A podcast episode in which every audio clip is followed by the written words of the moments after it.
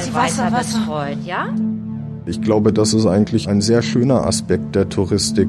Wenn solche Vorfälle kommen, dann steht jeder beieinander, weil auch allen bewusst ist, es geht hier um unsere Branche.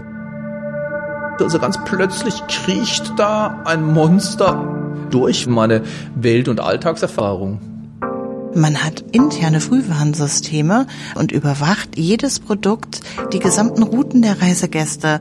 Und sollte es in einem Zielgebiet zu Unregelmäßigkeiten kommen? Ja, in dem Maße, in dem den Menschen die Sicherheit wichtig ist, wird die Wirtschaft darauf reagieren. Wasser, Wasser heute, ja? Dass bestimmte Angebote existieren werden, wo die Menschen sich sicherer fühlen werden und dafür werden bezahlen müssen. Nie wieder Sonnenstrand. Wie die Reisebranche Touristen beschützen will. Ein Feature von Anja Kempe.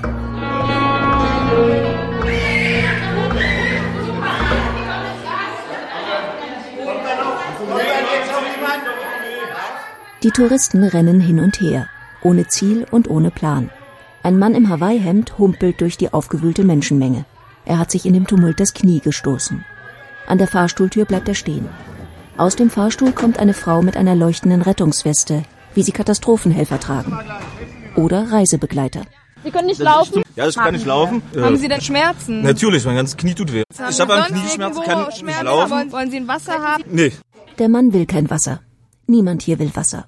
Das wissen auch die Reisebegleiter. Reisegäste möchten Sicherheit und Reisegäste möchten Betreuung haben. Sie möchten jemand haben, der sofort reagiert, ohne Zeitverzögerung. Es geht um persönliche Sicherheit, dass der Kunde von Anfang seiner Reise bis zum Ende seiner Reise sich sicher fühlt. Das subjektive Gefühl des Menschen an sich, dass er sich sicher fühlt, das muss gegeben sein. Darauf achten die Kunden. Die Touristen haben sich sehr stark geändert. Gerade die Ansprüche der Touristen sind deutlich nach oben gegangen. Sie stellen Forderungen und Ansprüche. In der Reisewirtschaft wird festgestellt, dass die Neigung von Touristen zum Risiko und zum Individualtourismus sinkt und dass Buchungen von Pauschalreisen wieder ansteigen. Nicht nur die Erfahrung einer Viruspandemie trage zu dieser Tendenz bei. Ich habe da also mit diesem, was die Kunden da für Forderungen haben, habe ich eigentlich fast gar keine Erfahrung. Es ist ja permanent, ob jetzt irgendwie ein Vulkanausbruch, ein Hurricane, ein Terroranschlag und und und. Also es passiert ja viel, viel mehr als früher.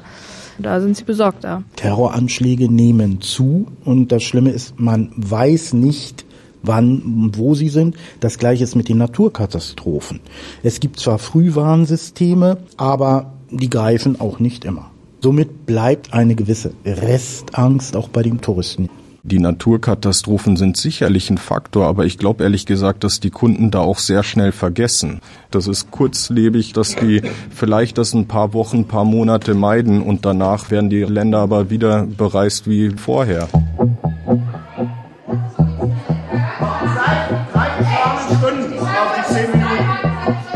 Die Reisebegleiterin schiebt dem Urlauber mit dem angeschlagenen Knie einen Stuhl hin. Wir haben nur am Knieschmerzen. Ich habe einen Knieschmerz, kann nicht laufen. Herr Müller, können Sie aufstehen? Nein, kann ich Das nicht. funktioniert nicht? Nein. Der Mann im Hawaii-Hemd wischt sich den Schweiß von der Stirn und starrt auf sein Knie. 10.000 Kilometer entfernt von zu Hause.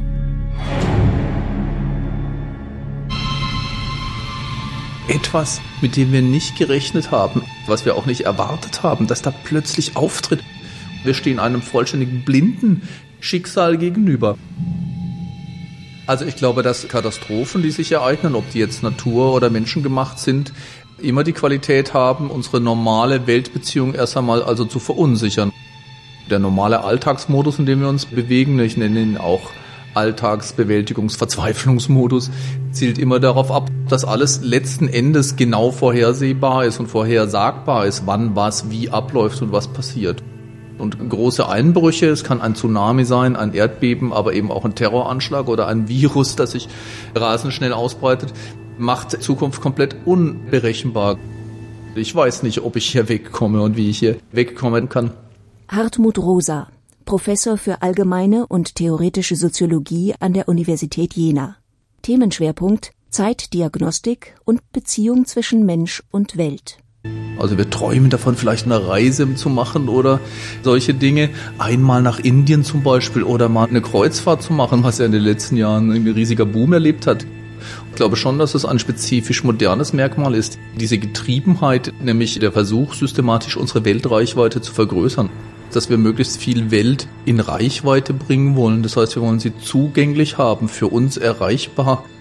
Gebiete sichtbar machen, dann erschließen, dann unter Kontrolle bringen. Das ist eine klassisch moderne Welthaltung, die wir früher wirklich nicht finden. Also die Art und Weise, wie Menschen in Raum und Zeit gestellt waren, hat sich definitiv verändert. Also in vormodernen Gesellschaften kann man tatsächlich sagen, dass sehr häufig die Welt konzentrisch aufgebaut war. Also man lebte an einem bestimmten Ort und dieser Ort, dieses Haus, dieses Zelt, diese Hütte, war der Mittelpunkt einer Welt, die sich darum herum aufbaute. Und man kannte den Nahbereich vielleicht ziemlich gut das Dorf oder den Hof. Und dann gab es eine diffuse Zone, da kommt irgendwie der Wald und dahinter ist dann irgendwie ein Fluss. Und ganz dahinter beginnt im Prinzip dann eine nicht mehr unterscheidbare Zone von Projektion, Imagination, Mythen und anderen Dingen, so dass man sagen kann, die Welt hatte eine andere Form und auch die Zeit war zum Beispiel nicht vom Raum gelöst. Also wie spät es ist, hing davon ab, wie die Sonne genau über meinem Ort stand. Ich konnte die gar nicht unabhängig von den Ortsqualitäten bestimmen und der Raumsinn war eben von dem Erfahrungszentrum, an dem wir lebten, aufgebaut. Und da sieht man wirklich einen Sinn für Erreichbarkeit. Man, es gibt dann immer mal wieder den Gegeneinwand, wenn man an Alexander den Großen denkt oder Genghis Khan oder so, da stellt man fest, da gab es schon auch einen Drang zur Weltreichweitenvergrößerung, zur Vergrößerung von Imperien. Aber das war auch dort eigentlich eher ein äh, militärisches Moment. Da war es auch da nicht so, dass man permanent versucht hat, auch wirklich bezogen auf den Alltag, die Grenzen des Zugänglichen, des Erreichbaren auszudehnen. Das ist eine ziemlich absurde Idee eigentlich, dass wir das doch alles unter Kontrolle haben müssen. Diese Art von Weltverhältnis geht mit einem bestimmten Selbstverhältnis einher. Also ich glaube tatsächlich, dass sozusagen Selbstverhältnis und Weltverhältnis immer aufeinander verweisen und dieser Grundmodus des in der Weltseins. Diese Grundhaltung geht verloren und das kommt zu einer Erstarrung im Selbst- und Weltverhältnis. Genau genommen verkürzt es radikal Weltreichweite. Plötzlich wird meine Weltreichweite ganz klein.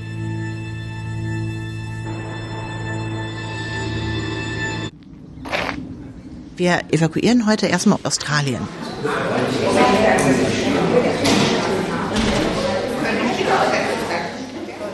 Touristiker aus ganz Deutschland haben sich versammelt in einem Hotel im Sauerland, um Katastrophenfälle zu trainieren, unter Echtbedingungen. Zum Beispiel die Großevakuierung von Urlaubern. Erst ein einziges Mal hat die deutsche Reisebranche einen derart aufwendigen Übungseinsatz initiiert. Hintergrund, es werden ja immer mehr Krisen und es gibt immer mehr Krisenlagen, Reisegäste geraten in Krisenlagen. Melanie Gerhardt leitet den Krisen- und Sicherheitsausschuss des Deutschen Reiseverbands. Auch die neu ins Leben gerufene Ausbildung von Touristikern zu Katastrophenhelfern, zu sogenannten Help-Teamern, führt die Sicherheitsbeauftragte durch. An ihrer Seite ist ein Kommunikationstrainer. So, was ist eure Aufgabe? Was sind denn die Aufgaben eigentlich des Helfers? Nahezu alle großen Reiseunternehmen haben Mitarbeiter ins Training geschickt. Freiwillige, die im Katastrophenfall in den Einsatz gehen. Die reine Evakuierung wird schon 15 Minuten dauern. Die Befüllung des Helikopters wird nochmal fünf Minuten dauern. Im Fokus dieser Übung stehen Naturkatastrophen. Also Zeitfenster eine Stunde. Das Szenario heißt Buschbrand auf Känguru Island in Australien. Die Insel war von den australischen Großfeuern betroffen, die bis Anfang 2020 andauerten. Ich hole euch so in circa zehn Minuten ab. In der Zeit bereitet ihr euch vor. Viele Abläufe und Notwendigkeiten sind immer gleich. Ob Buschbrand, Terroranschlag oder andere Katastrophen. Wir wollen ja die Leute in Sicherheit bringen. Die Teilnehmer sollen trainieren, dass nicht endlos diskutiert werden kann, sondern nach Plan gehandelt werden muss schnell und präzise. Ein Feuerwehrmann, der Sie retten will, der würde ja auch nicht sagen, bitte lassen Sie uns diskutieren, wie wir Ihr Leben retten können. Der brüllt und dobt und sagt, raus, hier ist Lebensgefahr. Es kann sein, dass sogar Brüllen nötig ist, um die Leute wach zu machen, weil die ja die Situation gar nicht richtig einschätzen können. Viel Zeit ist im Ernstfall nicht. Krisenmanagement bedeutet im Falle eines Falles, dass man unverzüglich und relativ schnell eingreifen kann. Es kann immer mal sein, dass es in einer Destination ad hoc zu einem Waldbrand kommt. Im wahren Leben gab es ja gerade aktuell eine große Evakuierungswelle in Australien. Man hat Kangaroo Island evakuiert und hat die Reisegäste nach Melbourne evakuiert. Und genau diese Echtübung, die unsere Reisegäste in Echtform in Australien erlebt haben, bei denen tatsächlich viele Veranstalter Helikopter gebucht haben, Helikopterflüge organisiert haben. Das sind Ad-Hoc-Aufgaben. Es kann aber durchaus auch sein, dass man halt mittags dann davon überrascht wird, dass es einen Terroranschlag gegeben hat.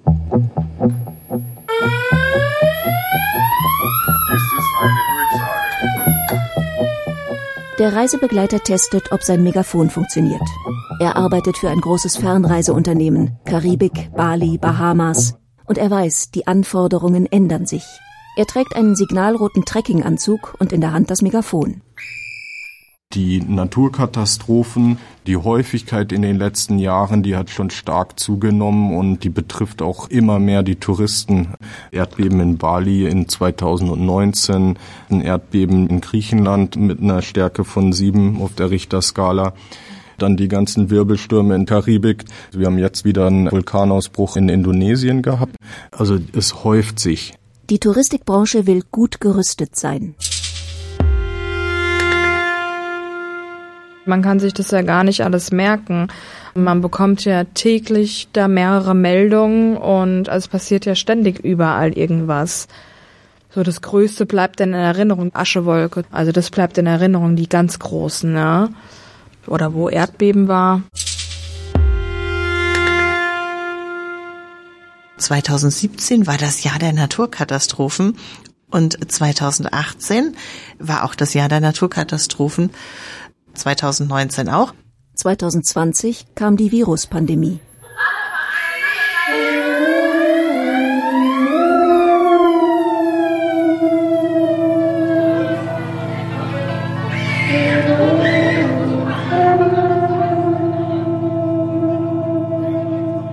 Während im Sauerland die Katastrophenübung Buschbrand auf Kangaroo Island in Australien stattfindet, bringen deutsche Skiurlauber aus Österreich das Coronavirus mit nach Hause.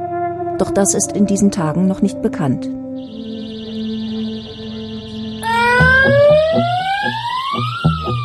Die Katastrophenhelfer im Training geben Alarm, damit die Urlauber auf Kangaroo Island gewarnt sind.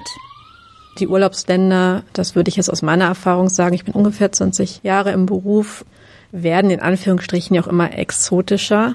Also Touristen wollen in Urlaubsregionen, die vielleicht vor 20 Jahren noch niemand wirklich mit beschäftigt wurden, ob das jetzt in Uganda Gorilla-Trekking ist oder gibt es da verschiedene andere Reisen noch. Also das Reiseverhalten hat sich verändert und es werden jetzt auch Regionen besucht, die früher nicht unbedingt als Touristenziele bekannt waren.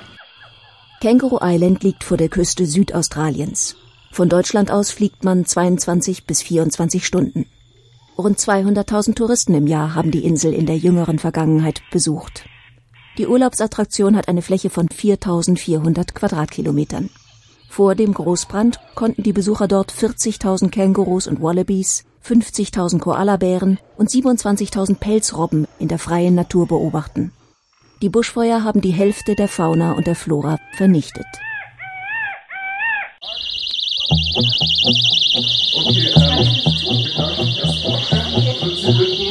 Der Helfer im roten Trekkinganzug muss alle Hotelgäste in ihren Zimmern aufsuchen. Guten Tag.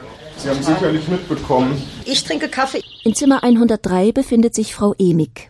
Sie hält eine Kaffeetasse in der Hand. Frau Emig, wir stehen in Kontakt mit sämtlichen Aber warum, äh, Behörden. Willen? Ja, das haben Sie jetzt schon gesagt. Warum Genau. denn? Die Buschbrände, die immer näher an das Hotel herankommen, haben schon die Rauchmelder aktiviert. Wenn das Feuer noch näher kommt, dann wird die örtliche Feuerwehr hier zuständig sein, um die Hotelgäste zu bergen. Bitte jetzt mal ganz kurz. Die Touristen werden in dem Szenario von Laiendarstellern gespielt. Die Szenen stammen aus Protokollen von Reisebegleitern. Frau Emig macht große Augen. Was soll denn der ganze Alarm hier? Wir sind dafür zuständig, Sie in Sicherheit zu geleiten. Sie haben sicherlich mitbekommen, dass aktuell die Waldbrände hier zu einer Verschärfung der Krisensituation. Zeigen Sie mir das Feuer, dass es nah ist. Sagen Sie mir, warum es hier gefährlich ist. Ich trinke Kaffee, ich sehe nichts. Frau Emig fühlt sich nicht in Gefahr. Ich sehe hier gar nichts, ich will Kaffee trinken. Die Lage draußen, da sieht man im Hintergrund die Rauchschwaden. Und das ist wirklich eine Situation, die sehr schnell sehr kritisch werden kann. Die äh, Rauchentwicklung und die Wettermeldungen geben vor, dass das innerhalb von wenigen Minuten hier sein kann. Wir sind in einem sehr engen Zeitplan. Frau Imek, ich bin gerne bereit, auf sämtliche Ihrer Fragen einzugehen, nur wir müssen uns jetzt weiter bewegen. Worauf wir uns einstellen müssen bei solchen Sachen. Unvernunft, mangelnde Einsicht und auch nicht folgen wollen den Maßnahmen. Ne? Bereite dich auch darauf vor, dass großes Misstrauen auf dich zukommt. Also was wollen Sie denn hier? Michael F. Schmidt, der Kommunikationstrainer, bereitet die Katastrophenhelfer darauf vor, dass Touristen in Notsituationen unberechenbar sein können. Wir können nicht unbedingt davon ausgehen, dass alle Menschen einsehen, vor allen Dingen in Krisen nicht. Die glauben das gar nicht. Nehmen Sie jetzt zum Beispiel mal Australien brennt und auch da lassen sich einige Leute nicht evakuieren. Die sagen, nein, wir bleiben hier, wir löschen das mit dem Gartenschlauch.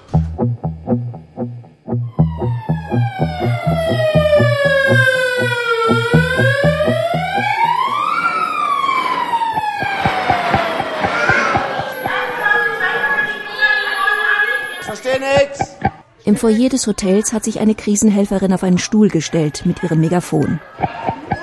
Die Touristen rennen hin und her. Ein Mann im Hawaii-Hemd fuchtelt wild mit den Armen. Kann doch nicht sein, dass die Besoffenen jetzt zuerst wegkommen. Wir kümmern uns sofort, kommt ja. Die Helferin erklärt dem Mann, dass alle Touristen jetzt in ein Auffanglager gebracht werden. Doch der Urlauber ist nicht einverstanden. Sein Bekannter ist auch nicht einverstanden. Das wird hier nix. Nee. Machen wir Schadensersatz. Nee, meine schon. Machen wir das. In ein Lager wollen sie nicht. Wir haben hier fünf Sterne gebucht und hätten das auch gerne wieder.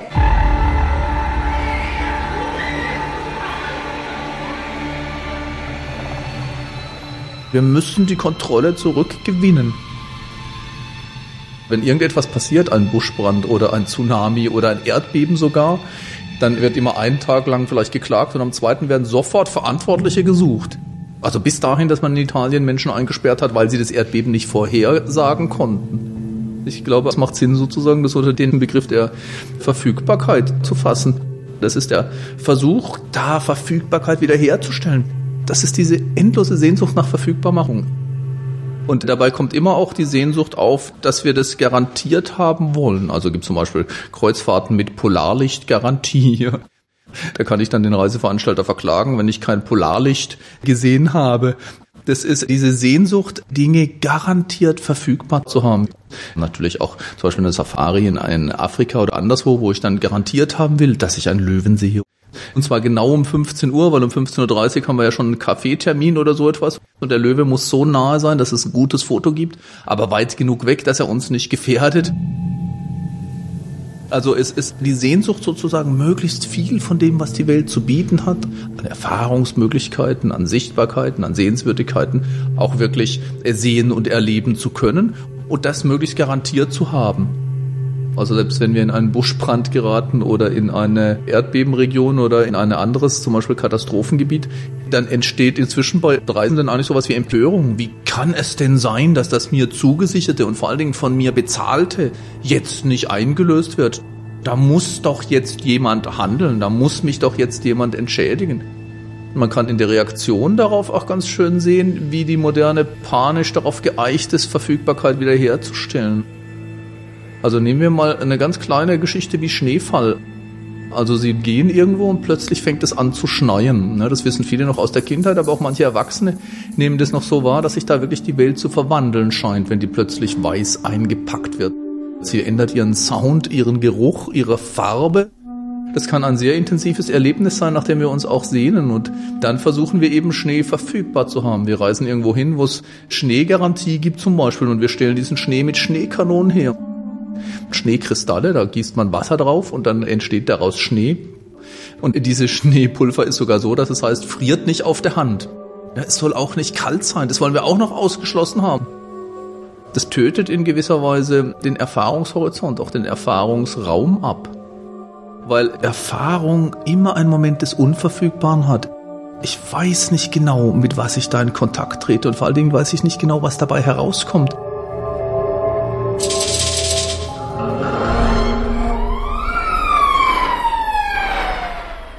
Er sagt, dass das Feuer näher kommt. Ich habe ihn geguckt, das ist ganz hinten. Mit den Touristen habe ich nichts zu tun. Für die meisten der Teilnehmer des Trainings ist es die erste Erfahrung mit Katastrophen in Urlaubsländern. Eigentlich sitzen sie in Deutschland in ihren Reiseunternehmen an ihren Schreibtischen. Ich komme aus Wildberg im Schwarzwald. Also ich bin Schwäbin und 50 Prozent unserer Reisen gehen nach Israel, überhaupt in den Nahen Osten. Dort gibt's ja immer wieder schlechte Nachrichten über Israel. Tatsächlich aber ist der Konflikt, den es zwischen Israel und Palästina gibt, absolut nicht gefährlich für die Touristen, weil beide Parteien brauchen die Touristen. Und es ist auch tatsächlich noch nie ein Tourist zu Schaden gekommen. Viele Übungsteilnehmer haben in ihrem Arbeitsalltag nur indirekt mit Katastrophen zu tun. Am PC, bei der Abwicklung der Schadensfälle. Ja, das war der Tsunami in Thailand, wo Kunden ja zum Teil ihre ganzen Hotels weggespült wurden und Gepäck und Kleidungsstücke weg waren und die dann wirklich zum Teil in Badekleidung evakuiert wurden. Unser Reiseunternehmen hatte sehr, sehr viele Kunden zum Zeitpunkt des Tsunamis in Thailand und das Schlimme war ja, bevor der Tsunami dann kam, hat sich das Meer ja erstmal zurückgezogen. Das heißt, viele Gäste, die am Strand Urlaub gemacht haben, sind ja dann in das zurückgezogene Meer und waren ja eben am Baden und dann kam die Welle Fälle. Und dann wurde ja teilweise die Kunden und die Hotels davon gespült. Und die, die sich retten konnten, hatten wirklich nur noch ihre Badekleidung an.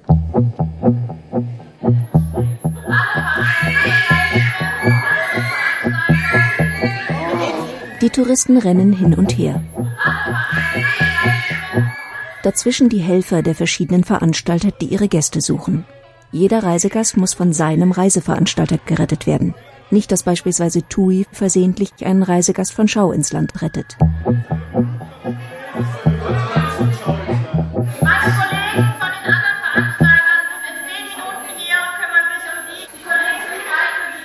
Das Schwierige an dieser Übung ist, dass es eine logistische Herausforderung sein wird.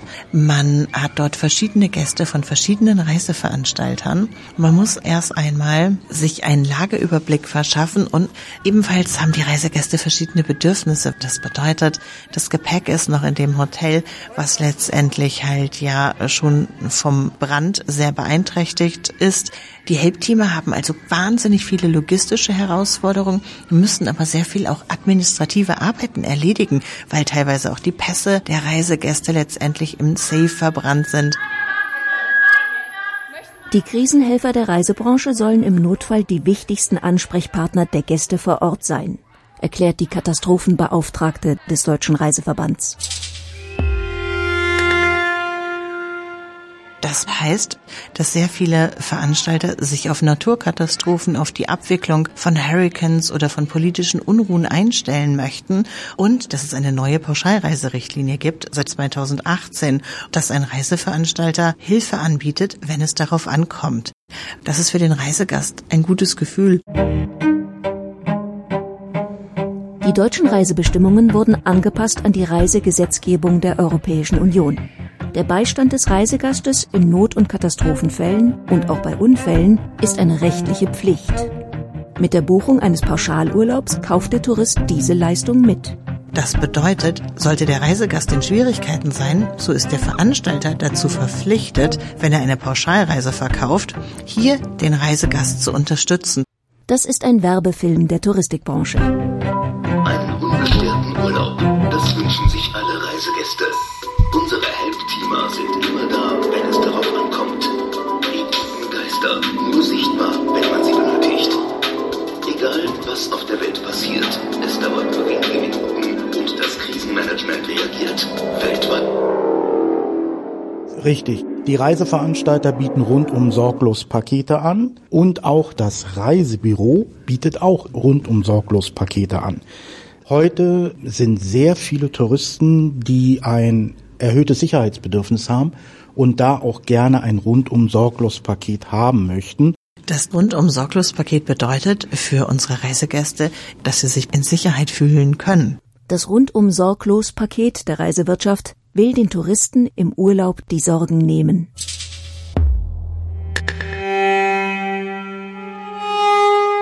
Das ist eine Rundumabsicherung, wo alles enthalten ist. Von den zunehmenden Katastrophen kann man absichern die Rückholung wieder nach Hause. Man kann einen medizinischen Rücktransport sicherstellen. Sie haben dann eine 24-Stunden-Notrufnummer. Da können Sie anrufen und sagen, was ist passiert, helfen Sie mir weiter. Das ist rundum sorglos. Also das rundum sorglos Paket ist natürlich für unsere Reisegäste ein absoluter Vorteil. Der Reisegast weiß, ich habe ein Sicherheitsmanagement. Die Reisen werden beobachtet, die Destinationen werden beobachtet. Und sie fühlen sich einfach sicher, wenn sie das Gefühl haben, da ist immer jemand. Der Reisegast möchte auch im Kopf, der möchte wissen, es ist jemand da, der ein Risikokonzept hat, der weiß, wo ich bin und was ich tue, der immer seine Länder beobachtet, die rund um die Uhr im Blick hat. Wenn es darauf ankommt, ist der Veranstalter da. Er ist immer da. Er ist sozusagen der unsichtbare Engel über den Reisegast.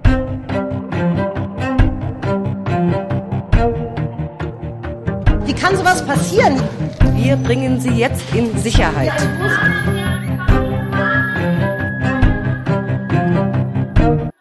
In dem Maße, in dem den Menschen die Sicherheit wichtig ist, wird die Wirtschaft darauf reagieren. Dass bestimmte Angebote existieren werden, wo die Menschen sich sicherer fühlen werden und dafür werden bezahlen müssen. Ich glaube, diese Tendenz hin zu Pauschalreisen spiegelt genau dieses Bedürfnis nach stärkerer Sicherheit und ist, glaube ich, ein Effekt dafür, dass wir gegenwärtig in unserer Gesellschaft mehr Unsicherheit spüren. Christopher Dase, Professor für Politikwissenschaft an der Universität Frankfurt, erforscht den Sicherheitsbegriff in staatstheoretischer, militärischer und gesellschaftlicher Hinsicht. Es geht vor allem darum, welche Risiken Menschen bereit sind einzugehen und welche nicht. Reisen ist ja immer beides. Nicht? Auf der einen Seite möchte man sicher reisen, man möchte aber gleichzeitig auch etwas Interessantes entdecken. Diese Bereitschaft, ein Risiko einzugehen, um etwas Neues zu sehen, das ist ja immer Teil des Reisens. Und nicht umsonst gibt es Abenteuerreisen, nicht umsonst gibt es Reisen, in denen man irgendwelche gefährlichen Sachen macht. Und auch die haben ja Konjunktur, um eben das Spannende am Reisen zu betonen. Wir wollen Bungee springen, wir wollen in die Berge steigen, wir wollen irgendwelche neuen Kulturen kennenlernen, in Länder fahren, in denen möglichst noch niemand war. Und das ist natürlich mit Risiken behaftet. Und gleichzeitig haben wir das Bedürfnis natürlich, dieses Risiko nicht so weit auszureizen, dass es wirklich gefährlich werden kann. Also ich glaube, das hat damit zu tun, wie sicher wir uns in unserer eigentlichen Umwelt fühlen. In dem Maße, in dem wir das Gefühl haben, in einem ganz sicheren Umfeld zu leben, steigt das Interesse, ein bisschen Nervenkitzel zu haben, auch beim Reisen. Ich würde erwarten, dass in einem ganz sicheren Umfeld die Neigung steigt, riskante Dinge erleben zu wollen. Und in dem Maße, in dem wir auch in unserem Alltag verunsichert sind, dass gerade beim Reisen eher der Sicherheitsaspekt in den Vordergrund kommt. In Situationen, in denen wir zu Hause das Risiko haben, dann wollen wir, wenn wir Urlaub machen, doch gerade aufgehoben sein, wollen wir Sicherheit spüren.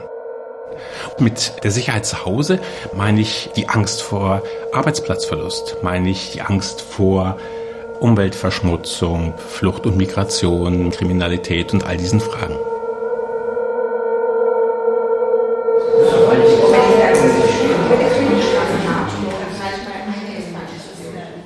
In einer Pauschalreise habe ich natürlich eine Situation, in der ich vergleichsweise sicher bin ich habe morgens mein Frühstück, meine Vollpension, ich habe den Bustransfer, alles wird für mich organisiert.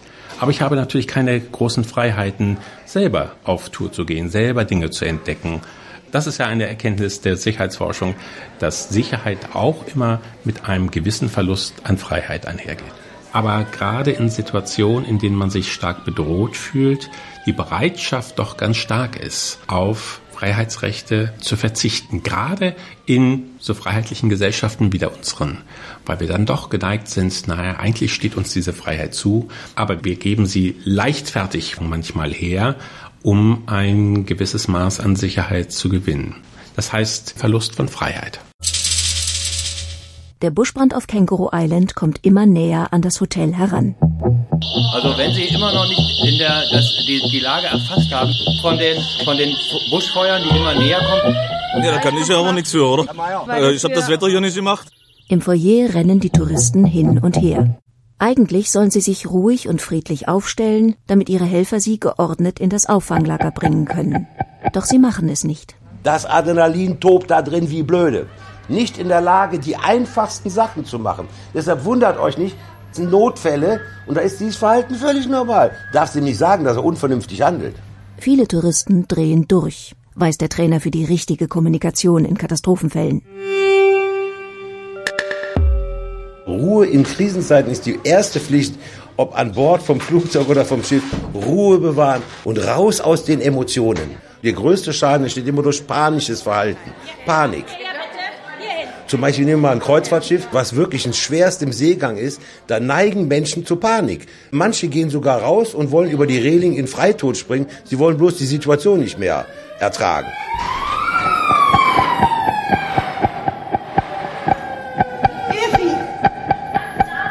Ein Kind ist verschwunden und muss gesucht werden. Efi steht in einer Ecke. Sie wollte ihr Lego aus dem Hotelzimmer holen. Kauft mir jemand neues Lego? Man kann viel schulen, aber wirklich darauf vorbereitet sein, was es heißt, das live zu erleben und die Betroffenen vor sich stehen zu haben, die traumatisiert sind, die völlig unter Schock stehen. Das ist eigentlich die schwierige Herausforderung. Der Reisebegleiter im Trekkinganzug war schon in mehreren Katastropheneinsätzen, bevor es die Trainings für Helfer in der Touristikbranche gab.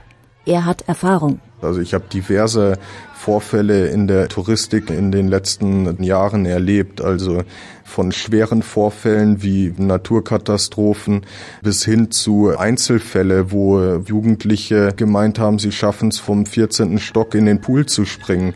Beim letzten Mal hatte er zwei Großeinsätze direkt hintereinander. Das sind tiefgreifende Erfahrungen, die man da macht und die prägen sich so stark ein, wenn ich zurückkomme von einem Einsatz. Die ersten Tage, die sind verspult. Also das ist nicht, dass man da im Kopf sozusagen wirklich verarbeiten kann, was da passiert ist. Also wenn man so einen Vorfall erlebt, dann ist es häufig besser sogar, wenn man noch mit einem zweiten und einem dritten Vorfall konfrontiert ist, weil man dadurch einfach auch am Laufen bleibt und gar nicht die Möglichkeit hat, in ein Loch zu fallen, was mit Sicherheit dem einen oder anderen widerfährt, als Helfer.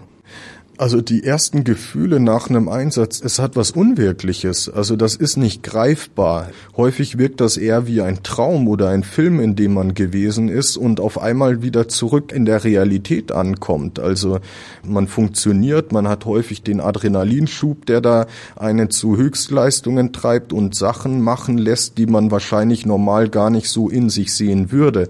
Und das führt dann dazu, dass man aus so einem Einsatz zurückkommt und das alles erstmal befremdlich ist. Man ist auf einmal wieder in einer vertrauten Umgebung zurück und ist aber noch gar nicht wirklich dazu in der Lage, dort anzukommen. Oh Gott, oh Gott, mir ist schlecht. Wir werden Sie jetzt in Sicherheit bringen. Ich habe Kopfschmerzen, es geht mir schlecht. Wir sind jetzt erstmal hier, um Ihnen zu helfen. Wir sind hier hingekommen, um Sie in Sicherheit zu geleiten. Wir bringen Sie jetzt in Sicherheit. Frau Emig von Zimmer 103 steht im Foyer des Hotels. Der Katastrophenhelfer im Training erklärt ihr den Rettungsplan. Frau Emig, wir werden Sie jetzt erstmal zu unserem Stützpunkt geleiten und da ist dann Transportmittel für Sie bereitgestellt. Nach Deutschland? Sie werden jetzt erstmal in Richtung Melbourne ausgeflogen. Melbourne? Korrekt, das ist richtig. Ich habe hier auf Kangaroo Island einen wunderschönen Urlaub gebucht. Ich will Kangaroo Island, ich will nicht Melbourne. Also wir können uns gerne schon in die Richtung... Die Helpteamer müssen auf jeden Fall Durchsetzer und Stärke haben. Wer schüchtern ist oder keine Erfahrung mit Menschen hat, habe als Helpteamer keine Chance, meint die Übungsleiterin. Die Helpteamer müssen natürlich auch mit verschiedenen Zielgruppen zurechtkommen. Ein Reisegast ist in einer Krisensituation vielleicht traumatisiert und sehr ruhig. Ein anderer Reisegast ist wiederum sehr lautstark und wütend und ein anderer Gast ist hysterisch und bekommt Panik und hat Angst. Also das heißt, die Helpteamer haben natürlich auch sehr, sehr komplexe Krisenlagen unten vor Ort. Das bedeutet, gerade nach einem Hurricane oder bei einer Großevakuierung eines Hotels sind dort ja nicht nur 50 Gäste, sondern teilweise 250 Gäste bis 500 Gäste und die Helpteamer müssen da ein klares Vorgehen haben. Das ist das Wichtige für die Krisenhelfer. Da sind wir uns aber im Klaren. Ich fliege nicht Economy, okay? So, Sie bleiben ruhig. Frau Emig schüttelt den Kopf. Okay, so. nicht Economy. Das, das mache ich nicht. So habe ich nicht. Ich habe nicht diesen Urlaub so hochwertig gebucht, um jetzt Economy zurückzufliegen. Das können Sie vergessen. Ich sitze hier so lange, bis ich mindestens Economy Premium kriege. Ja? Nicht Economy. Das richten Sie bitte aus. Ja? Die Helferin bleibt ruhig. Sie macht alles richtig, bestätigt der Kommunikationstrainer. Wenn du dich jetzt anstecken lässt von den Betroffenen, dann bist du kein Hilfsteam mehr, dann, dann ist genau das Gegenteil von dem, was wir haben wollen. So, dann, was wir nicht tun, das sind solche Floskeln wie, das wird schon wieder, halb so schlimm, oder Vorwürfe machen. Das ist alles nicht die Aufgabe eines Helfers.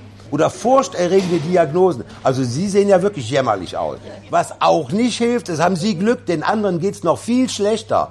Und mach auf keinen Fall falsche Versprechungen, weil damit kannst du richtig großen Schaden anrichten. Ne? Vor allem, wenn das andere Gäste auch noch gehört haben, dann hast du es sehr, sehr schwer. Der Kommunikationstrainer weiß, worauf es wirklich ankommt in kritischen Situationen.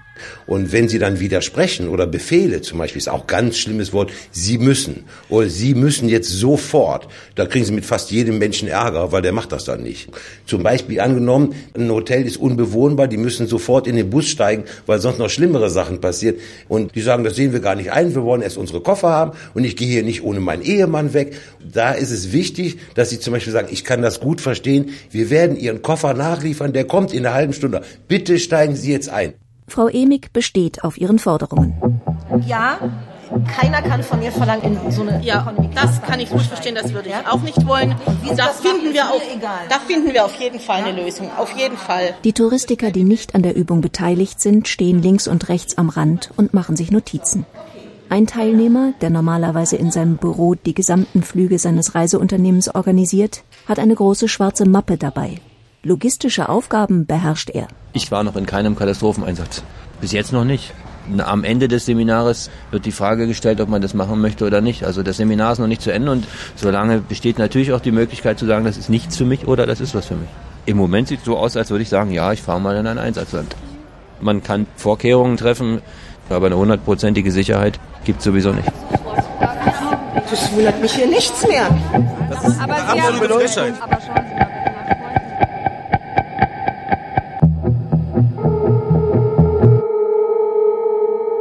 Es gibt ganz verrückte Effekte. Also bei Terroranschlägen ist das zum Beispiel, glaube ich, ganz gut beschreibbar. Das Risiko, hier wirklich zu Schaden zu kommen, ist sehr gering, aber die Angst davor ist besonders hoch. Und das hängt mit bestimmten psychologischen Effekten zusammen, die wir auch ganz gut erforscht haben. Also wenn uns etwas als besonders schrecklich vorkommt, dann ist die Neigung besonders groß, ein Risiko hoch einzuschätzen. Es gibt ja diese Unterscheidung zwischen subjektiver und objektiver Sicherheit. Subjektive Sicherheit ist die Sicherheit, die die Menschen fühlen, das Sicherheitsgefühl, das sie haben. Die objektive Sicherheit ist das, was Wissenschaftlerinnen und Wissenschaftler an Gefährdung messen können. Und Terroranschläge sind besonders seltene Phänomene, aber die Angst vor Terroranschlägen ist besonders hoch, weil man sie als besonders schrecklich empfindet. Und deswegen ist hier das subjektive Sicherheitsgefühl so gering.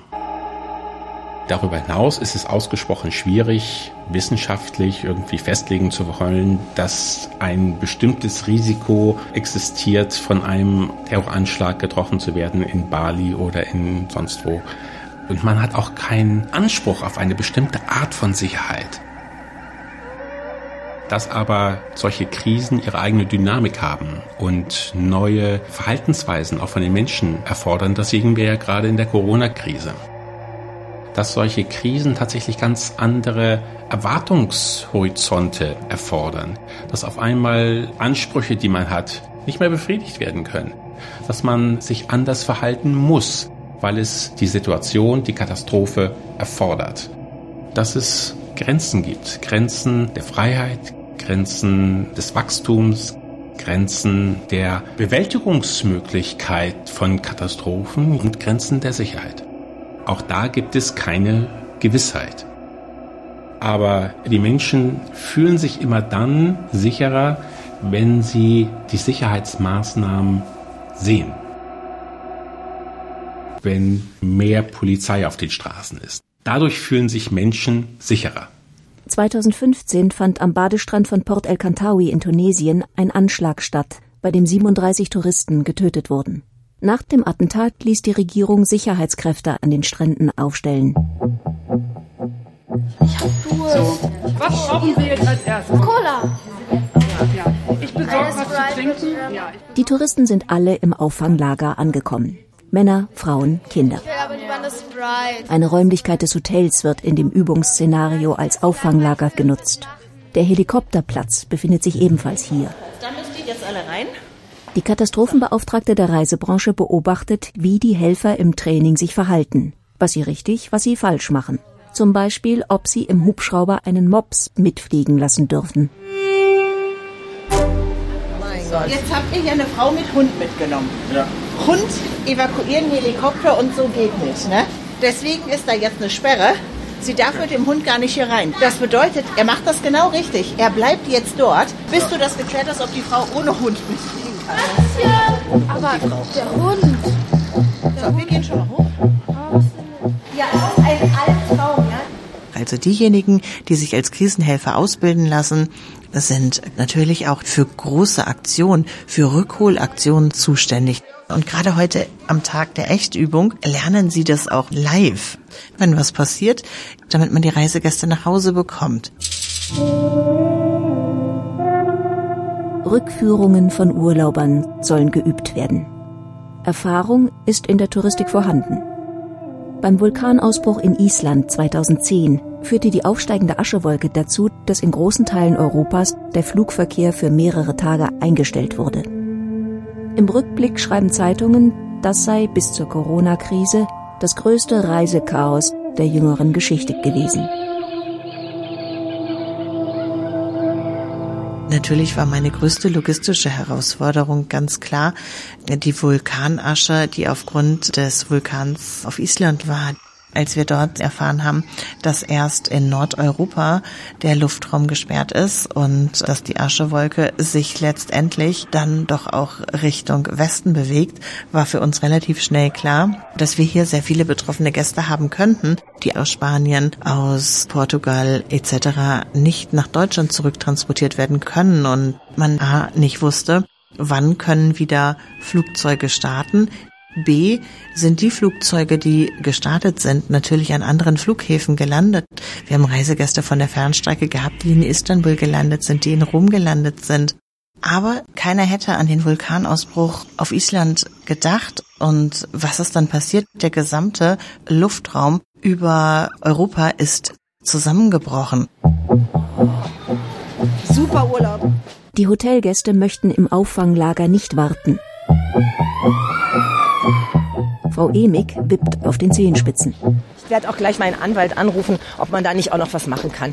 Wir gucken, dass wir jetzt das Weitere in die Wege leiten. Ich kann Ihnen so viel sagen, es wird ein Nachspiel haben.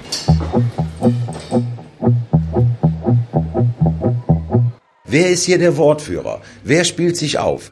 Und da ist das Beste, den zu isolieren, vielleicht in den Nachbarraum bringen. Sie können nicht mit 100 Leuten gleichzeitig reden, das geht nicht. Also da ist erstmal wichtig, die Meinungsführer zu isolieren.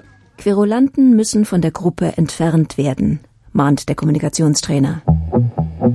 Was wir auf keinen Fall haben wollen, ist in Krisensituationen eine Diskussion, was die Gäste wollen. Es ist jetzt gleich vorgesehen, dass wir hier mit dem Hubschrauber evakuiert werden. Und äh, deswegen müssen wir jetzt hier zusammenbleiben.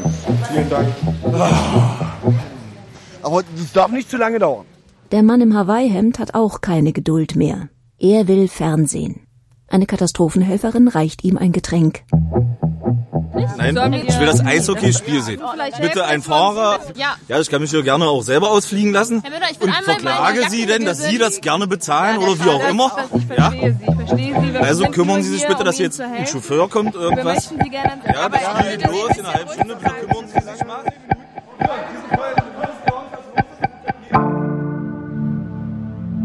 Also ganz plötzlich kriecht da ein Monster durch meine Welt- und Alltagserfahrung. Also ein Monster ist etwas, was tendenziell hinter jeder Straßenecke lauern kann. Das Monströse daran ist, es kann heute Nacht passieren. Hartmut Rosa, Soziologe. Das kann man sehr gut am Schicksal auch der Kreuzfahrtindustrie sich deutlich machen. Da sind Leute praktisch auf einem Kreuzfahrtschiff plötzlich festgesessen und sie wussten nicht, wie lange es geht und sie wussten nicht, ob sie wieder raus konnten. Dann kann ich gar nichts mehr machen. Das untergräbt unsere eigene Selbstwirksamkeitserfahrung, das Vertrauen in uns selber. Und da sieht man, wie in Windeseile aus sicherer Verfügung und Verfügbarkeit plötzlich monströse Unverfügbarkeit wird.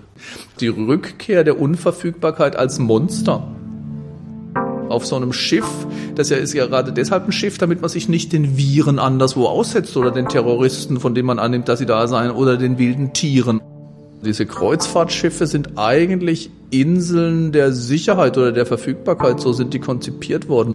Und die sind im Zuge der Ausbreitung des Coronavirus genau zum Gegenteil geworden. Das sind geradezu höllische Gefährte des Gefangenseins geworden weil sich das Virus, das nicht verfügbare, das nicht kontrollierbare, nicht beherrschbare Virus auf dem Schiff rasend schnell verbreitet hat. Die Gefahr kam von innen und außen wollte sie niemand mehr haben. Die Leute sind ja überall abgewiesen worden, die sind zu Aussätzigen geworden. Die waren zum Teil ja sogar auf ihre Kabinen beschränkt und vielleicht sogar fensterlose Kabinen, wie wir sie davor allenfalls im Gefängnis noch erlebt hatten. Und sie hatten nur das Gefühl, dass da eine rasende, eine tödliche Gefahr sich ausbreitet auf dem Schiff. Man wollte komplette Verfügbarkeit herstellen und hat monströse Unverfügbarkeit geerntet. Das ist Erfahrung monströser, radikaler Unverfügbarkeit, wie man sie sich härter kaum hätte vorstellen können. Glaube, dass das auch ein, eigentlich sowas wie ein Sinnbild ist für die Krise der gegenwärtigen Gesellschaft dass wir nämlich die Unverfügbarkeit der Welt massiv erfahren. Vielleicht erleben wir wirklich im Moment so eine Art massiver kollektiver Selbstwirksamkeitskrise. Und dann verwandeln wir uns, wir bleiben dann nicht dieselben. Das deutsche Wort aufhören ist dafür wunderschön. Das macht man sich eigentlich gar nicht klar. Das heißt ja, ich höre auf, auf etwas anderes. Ich nehme mich und die Welt auf eine neue Weise wahr.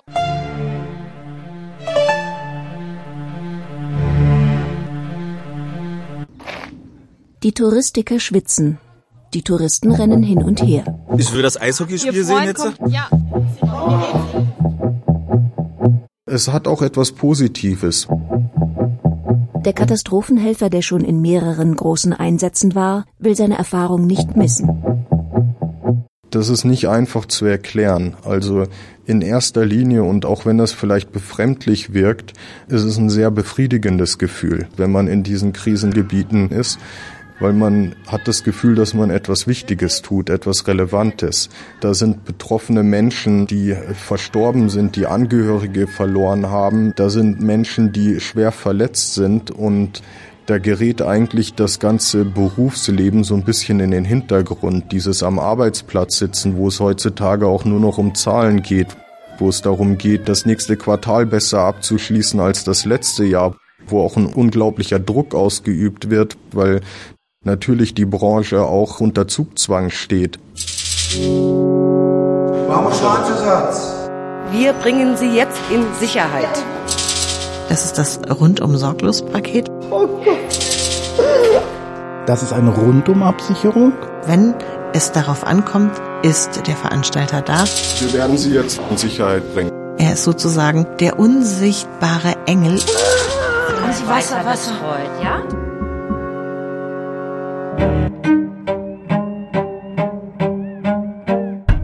Krisentrainings werden, so vermutet man in der Reisebranche, in Zukunft wohl zwingend notwendiger.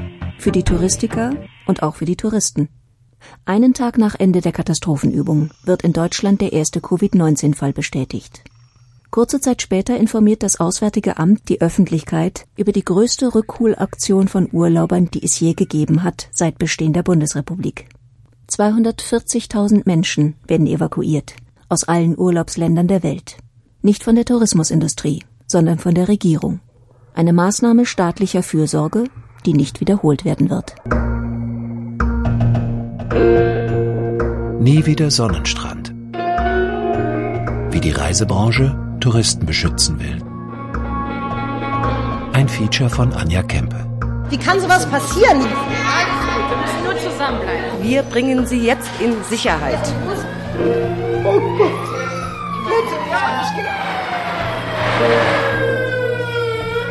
Es sprach Sascha Maria X. Technische Realisation und Regie Anja Kempe. Redaktion Walter Filz.